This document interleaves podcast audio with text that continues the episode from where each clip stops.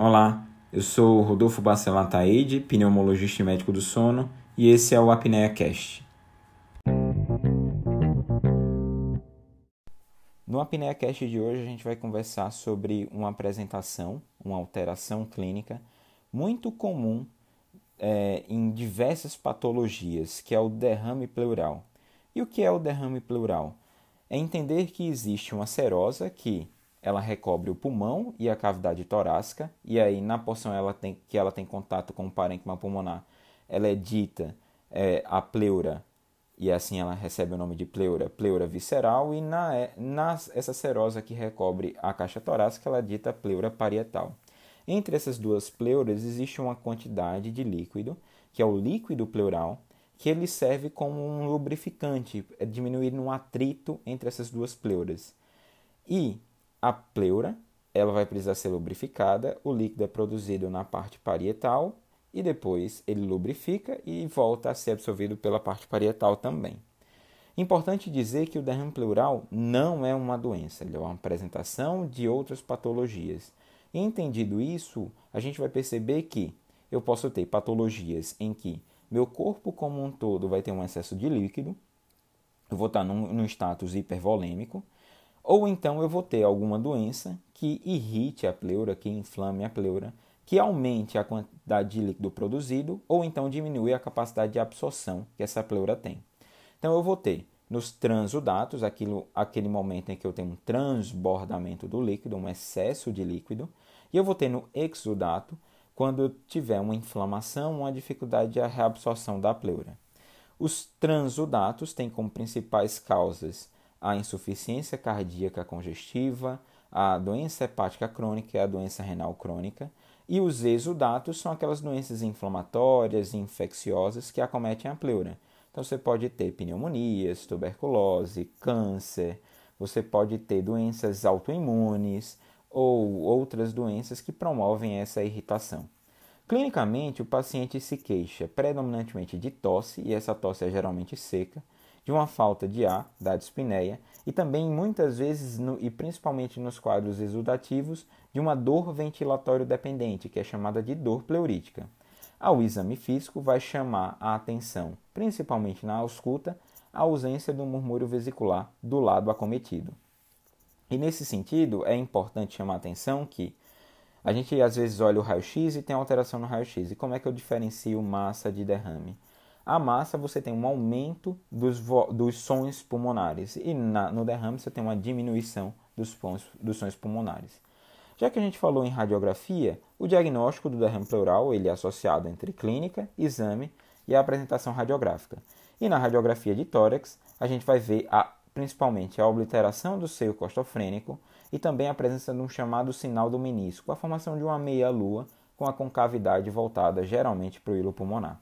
Também existe uma outra incidência que é possível de ser feita, que é a incidência em laurel, que é o decúbito lateral com raios de incidências horizontais, onde você vai conseguir ver uma linha ou uma coluna de líquido. E esse essa incidência em laurel vai te ajudar a determinar se os derrames são funcionáveis, se primeiro se eles existem e se eles são funcionáveis ou não. O derrame que escorre e tem uma coluna de 1 centímetro, mesma coisa 10 milímetros, isso às vezes a gente tem uma certa confusão, mas não, é a mesma coisa. 1 centímetro, 10 milímetros, esse derrame é puncionável. Quando você tem também que esse derrame escorreu, uma outra informação que se, se obtém é que esse derrame não é loculado. E é interessante também nesse sentido. Pensando em outras apresentações e apresentações atípicas na radiografia de tórax, você pode ter que o derrame pode ser subpulmonar.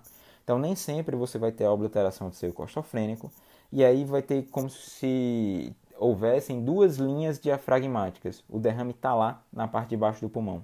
E uma outra coisa é quando o derrame ele se localiza nas cisuras pulmonares.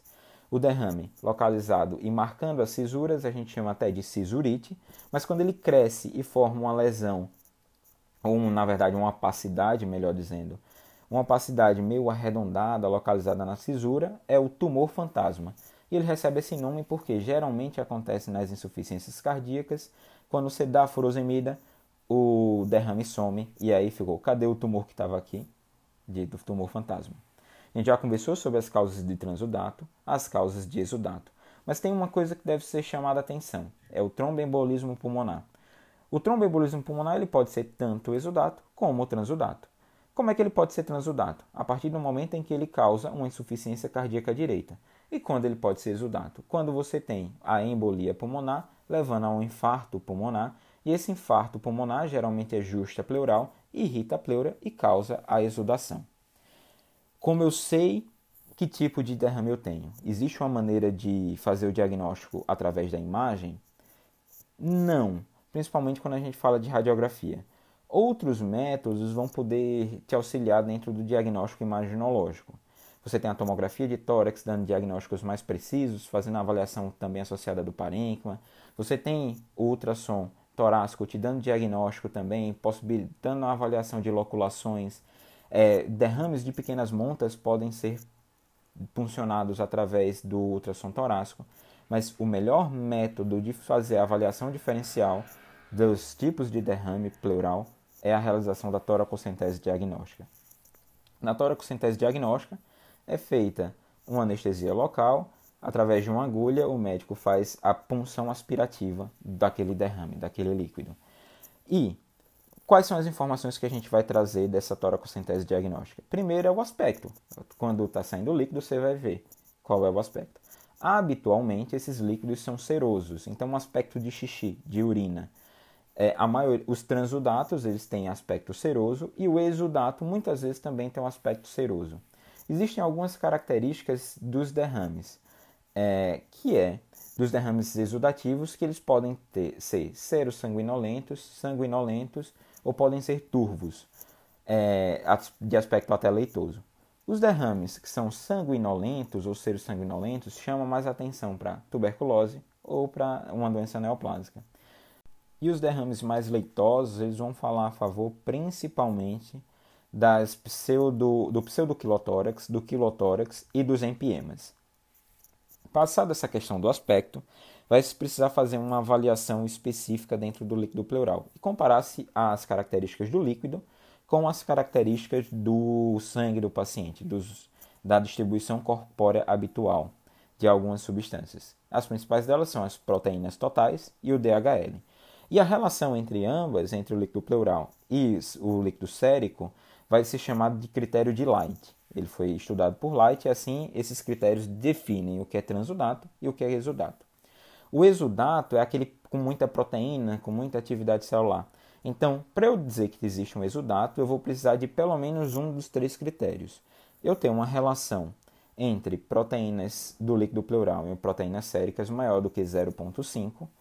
Um DHL do líquido pleural é, comparado, é, na razão comparado com o DHL do líquido sérico maior do que 0,6, ou eu ter o líquido pleural com um, um, valor de maior do que 2 terços do limite superior do líquido sérico. Tendo um desses critérios, eu fecho como exudato. Se eu não tiver nenhum desses critérios, eu estou autorizado a dizer que é um transudato. Existem alguns outros exames que são solicitados também na avaliação dos líquidos pleurais. Um desses exames é a citologia total e diferencial. Quando eu peço essa citologia, eu quero ver a quantidade de hemácias que existem ali e as quantidades dos leucócitos e que tipo de leucócitos eu tenho. Por exemplo, derrames que são linfomono, eles falam a favor mais de serem exudatos associados a artrite reumatoide, a tuberculose e a neoplasias, e a, também a doenças fúngicas. Quando eu tenho infiltrados polimorfos, quando eu tenho derrames eh, polimorfos nucleares, eles falam mais a favor de doença bacteriana, sendo que a tuberculose no início também pode ser polimorfo nuclear. Lembrando outros exames que a gente vai solicitar: pH, entender o pH do líquido é de extrema importância por causa de critérios de gravidade.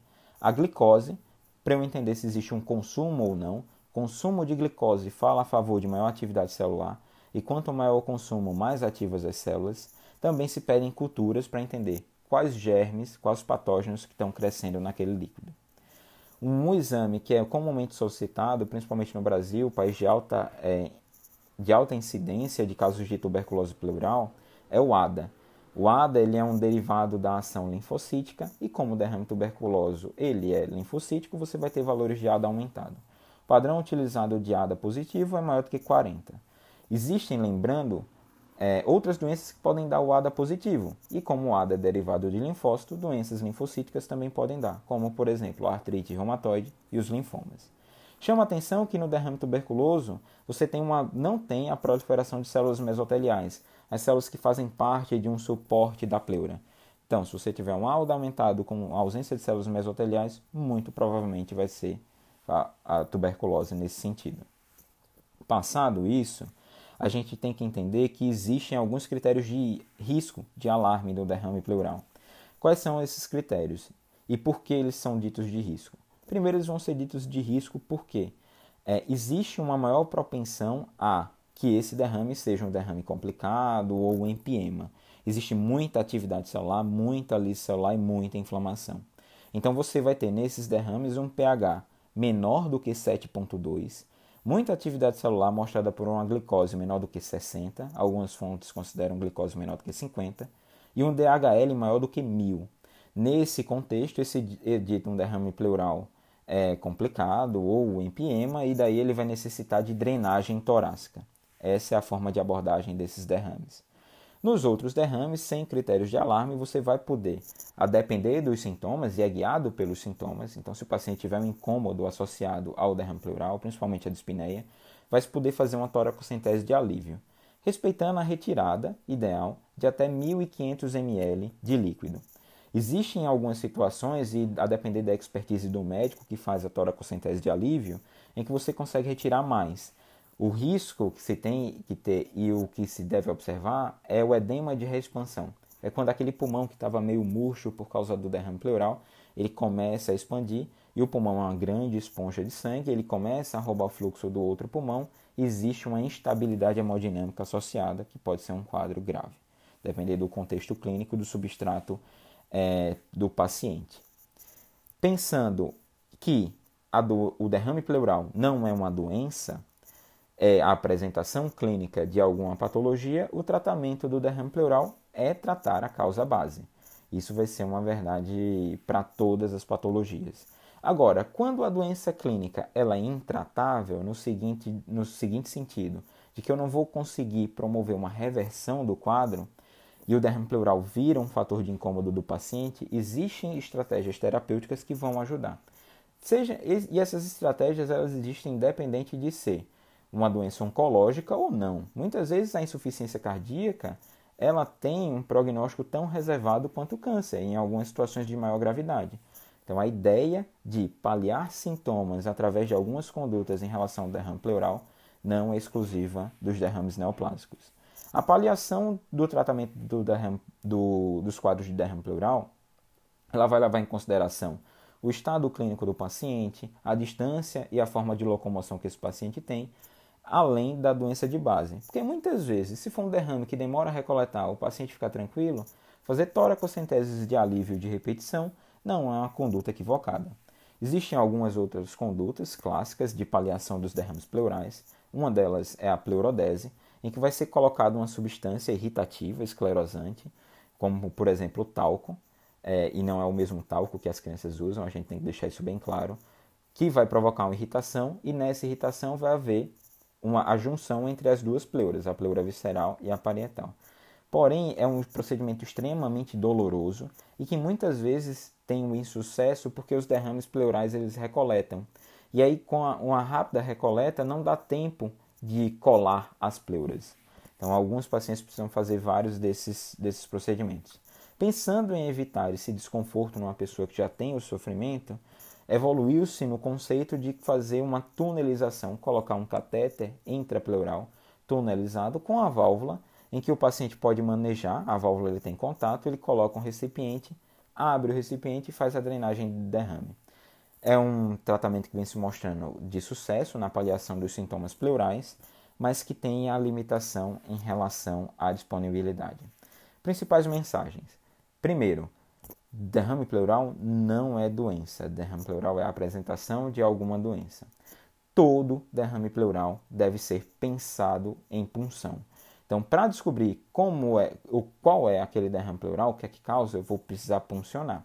E, e entendendo a punção, pegar o resultado da punção e jogar dentro de um contexto clínico, dentro de outras características que aquele paciente apresente.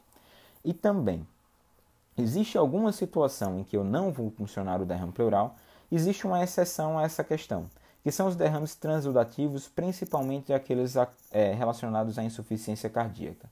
Quando eu tenho que o diagnóstico é claro e evidente de uma insuficiência cardíaca, e entendendo que o derrame pleural é, secundário à insuficiência cardíaca é geralmente unilateral, mas quando unilateral, geralmente ele acontece à direita, se eu tiver algo diferente disso, uma evolução desfavorável, mesmo assim eu vou funcionar. Se não, se entrar dentro do padrão insuficiência cardíaca, derrame bilateral, com disco com a clínica, eu posso optar pelo tratamento clínico antes da punção. Essa, essa ideia pode ser replicada para alguns outros derrames transudativos, mas se suspeitou de alguma evolução desfavorável dentro dos transudatos, ou então não existe nada nesse contexto, volta à máxima. Todo derrame pleural é puncionável até que se prove o contrário. Curtiu? Tem alguma sugestão? Gostaria de tirar alguma dúvida? Não esquece de deixar seu comentário. E aproveita também para seguir as outras redes sociais. Estou no Instagram com o Rodolfo Pneumosono e no Twitter com o RBA Pneumosono. E até o próximo episódio.